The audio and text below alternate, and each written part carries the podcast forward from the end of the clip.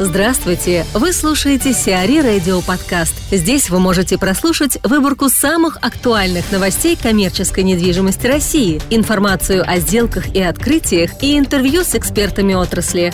Чтобы прослушать полные выпуски программ, загрузите приложение Сиари Radio в Apple Store или на Google Play. X5 покупает магазин «Окей».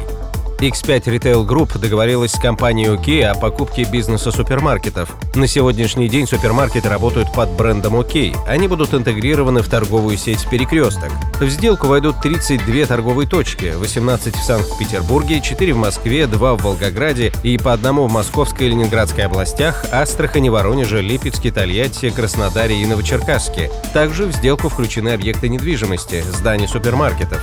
13 в Санкт-Петербурге и один в Москве. Федеральная антимонопольная служба одобрила сделку. Юрий Тараненко, руководитель управления развития коммерческой недвижимости ГК «Инград», подводит итоги уходящего года. В целом по рынку ноябрь год был достаточно живой для рынка коммерческой недвижимости в разных сегментах, ну, насколько мы это видим, да, достаточно большое количество сделок прошло. Наверное, одна из самых, если мы говорим про вообще крупные сделки, мне кажется, что один из знаменательных событий, это, конечно, покупка компании Ford Group золотых вавилонов пакета этих торговых центров. Это, наверное, такое прямо вот серьезное событие, большая такая крупная сделка, которых до этого некоторое время не было. Видно, что ритейл ожил в целом, да, что развиваются, и последний МАПИК показал, что все стремятся и ищут новые пути для развития, открывают новые форматы. А крупные операторы, такие, которые заступали в форматах гипермаркета, Леруа Мерлен, Моби, начинают искать такие ниши для себя. Мебельные операторы тоже, такие компании, как Хофф, открывали, открывают новые форматы магазинов не в формате гипера, а в формате там, тысячи-двух тысяч метров. Что, в общем-то, говорит о том, что рынок живой. И это, в общем-то, создает такое позитивное настроение для всех его участников. Для вашей компании, для вас чем стал этот год? Наша компания, прежде всего, то, что на рынок Москвы у нас вышли новые проекты. В этих проектах тоже есть часть коммерческой недвижимости. На нее со старта проекта достаточно высокий спрос, что тоже очень хорошо. Мы запускаем еще и новые проекты, и объем продаж компании растет во всех сегментах, собственно говоря, и в жилье, и в первых этажах, которые мы продаем. И это тоже создает определенное позитивное э, ощущение развития рынка, развития там, компании «Инград». Какие ожидания от 2018 тогда года? Ожидания от 2018 года, ну что хотя бы этот тренд, который наметился, сохранился, что рынок развивался и дальше, несмотря или вопреки всему, что происходит в целом в экономике, наверное, страны, там даже или, или с точки зрения регулирования рынка жилья, тех законов, которые усложняют несколько, ну, наверное, приводят в соответствие рынок девелопмента, но меняют некоторым образом правила игры, чтобы это все все-таки сыграло свою позитивную роль, да, и у нас есть такие, такие ожидания, что в следующем году наша компания и, ну, и, наверное, других будет тоже хороший год. Мы в следующем году вводим тоже некоторые проекты, и у нас есть э, ощущение того, что они будут востребованы рынком. Как вы считаете, э, стоит ли чего-то опасаться в 2018 году? Понимаете, на мой взгляд, начиная с 2008, точнее 2009 года, вот, а фактически это почти уже 10 лет, но чуть меньше, нам все время есть чего опасаться, ну, то есть та эпоха постоянно растущего рынка давно прошла, и, конечно, есть понимание, что она не вернется. И такое это время, когда все растет и все как на дрожжах, это не может продолжаться долго. Дальше наступает такая некая реальность, в которой возникают всегда какие-то риски. Могут быть политические риски, экономические риски. Они всегда существуют. Они, в принципе, существуют ну, не только у нас, во всех странах мира. И если нам чего опасаться, безусловно, могут быть какие-то изменения с точки зрения, не знаю, там, курсов валют, стоимости нефти. Понятно, что мы, э, и рынок недвижимости, всегда от этого зависит. Но с этим надо жить, к этому надо быть просто готовым. Самый главный вопрос. Чего бы вы пожелали Деду Морозу на Новый год? Деду Морозу, конечно, мир во всем мире. Что же можно еще пожелать в наше неспокойное время? Узко относительно рынка недвижимости, ну, конечно бы, чтобы у всех все было хорошо, чтобы рынок чувствовал себя спокойно и развивался дальше. Анна Панова, руководитель направления гостиничной недвижимости «Русланд СП», рассуждает о проекте строительства гостиницы в составе бизнес-парка «Ком-Сити». Мы недавно тоже смотрели различные варианты строительства гостиниц. И, конечно, все, что за МКАДом, это достаточно тяжелая история для гостиничной э, индустрии. Но э, так как это Москва, и так как это э, метро и КАТ, то возможно размещение групп в том числе там китайских групп и так далее. То есть, в принципе, для такого города, как Москва, за пределами КАДа строительство гостиницы даже брендовой возможно. Тем более в составе бизнес-кластера. Единственный момент, конечно, по классу лучше, конечно, строить в формате эконом с привлечением международного бренда для размещения групп в основном, ну и, соответственно, для командировочных того бизнес-кластера, который здесь есть. Две гостиницы ни в коем случае, потому что, опять же, локация не совсем гостиничная, хотя метро МКАД рядом, но вот один гостиничный объект можно разместить. То есть это оно ориентировочно на две звезды? Лучше все равно строить с международным брендом. Это будет трешка. Уиндхам Супер 8 или Акоровский. Попытаться привлечь международные бренды, ориентироваться на них, потому что если выступать с локальным брендом, загрузка будет очень низкая. По площади, по номерному фонду, какую бы гостиницу следовало открыть? Не более 200 номеров. В Ком-Сити же в первую очередь она функционирует, вроде как неплохо, и там достаточно серьезные арендаторы сидят. Угу. Все зависит от застройщика, да, есть застройщики, которые хотят повысить классность своего объекта, ведь бренд определяется в том числе как бы там инвестором. Бывают такие случаи, когда наоборот, нам здесь нужно 4 звезды. Окей, вы построите 4 звезды, пожертвуйте доходностью этого объекта. Лучше, конечно, действительно построить этот продукт, который будет прямо вот в тренде. Очень много различных брендов, молодежных, которые, с одной стороны, подчеркнут как раз и креативность объекта, но и с другой стороны будут весьма доходными. Скажем так, углубляясь в Новую Москву, имеет смысл еще строить гостиницы или пока нет? Нужно к этому подходить достаточно осторожно, потому что лучше всего гостиницу размещать там, где есть э, турпотоки. Москва – это центричный город, поэтому все, что касается пяти звезд, четырех – это бизнес-центр столицы. Все, что касается трехзвездочных гостиниц, это в пределах МКАДа. За МКАДом нужно развиваться очень осторожно, потому что нужно будет загружать эти отели. Понятно, что в Москве есть огромный спрос групп, близость к АДу, она позволяет как бы построить гостиницу даже брендовую, даже среднего формата и ее загружать, потому что рынок туристический большой. Но я была бы очень осторожна в концепции новой Москвы, даже в станции метро, строить большие отели брендовые формата четырех звезд. Три звезды, да. А что касается вот такого уже бизнес-формата, это четыре звезды, здесь я была бы очень осторожна, я не вижу там спроса. Действительно, проект очень впечатляет, действительно можно там даже на три звезды, но не выше. Лучше идти по безрисковому пути. Виталия Львова, генеральный директор Promotion Realty, рассказывает о повышении посещаемости и продаж в торговых центрах. Продолжение слушайте в понедельник. 2017 год в сфере девелопмента торговой недвижимости во многом стал переломным. Собственники торговых центров и управляющие объектом столкнулись с тем, что нам необходимо переходить на новый виток развития. А в будущем это в корне изменит состав операторов в торговых центрах и откроет нам новые, доселе невиданные для нас форматы, как то лайфстайл-центры, центры социально-культурного досуга и прочие форматы, которые на рынке сейчас не представлены.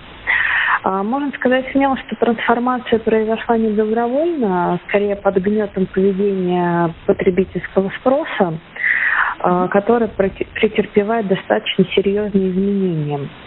Мы все профессионалы рынка торговой недвижимости, розничного ритейла. Фиксируем э, заметное сокращение покупок э, во всех группах товаров и более рациональный подход к потреблению. На изменение потребительского спроса повлияло снижение платежеспособности населения.